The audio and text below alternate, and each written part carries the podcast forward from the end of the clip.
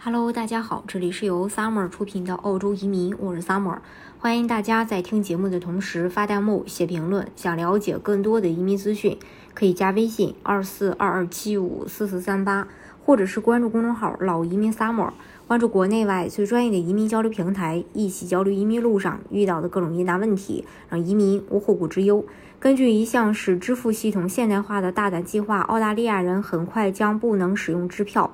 国库部长吉姆·查莫斯签署了一项淘汰纸质支票的决定，在澳大利亚兑现支票将在2030年前成为过去式。根据现现代化国家支付系统的改革计划，这一决定将使支票在本十年末被逐步去淘汰。查尔查莫斯周三在悉尼向澳大利亚银行协会发表的。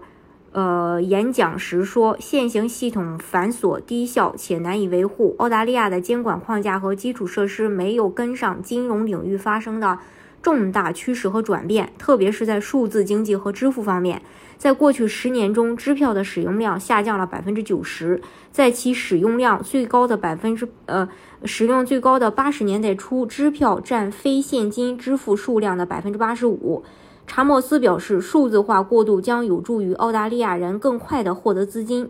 他说，目前百分之九十八的数这个零售支票以及百分之百的机构与商业环境中使用的支票都可以通过互联网和移动银行完成交易。保留支票在系统中是一种成本越来越高的服务方式，而支票付款的比例却在不断下降。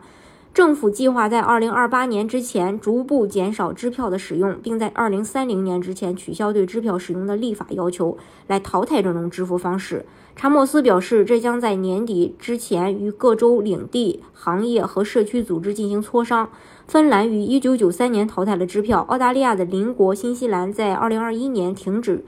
呃，处理支票。尽管支票已经不受青睐，但纸质支付仍未完全被数字支付取代。查莫斯保证现金取款仍然安全。澳大利亚将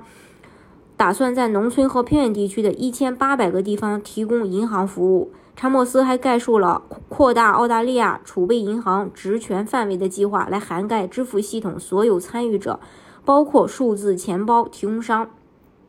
互联网支付呢，确实是呃比较这个方便，肯定是比这个支票要方便。呃，感受最深的，我想肯定是。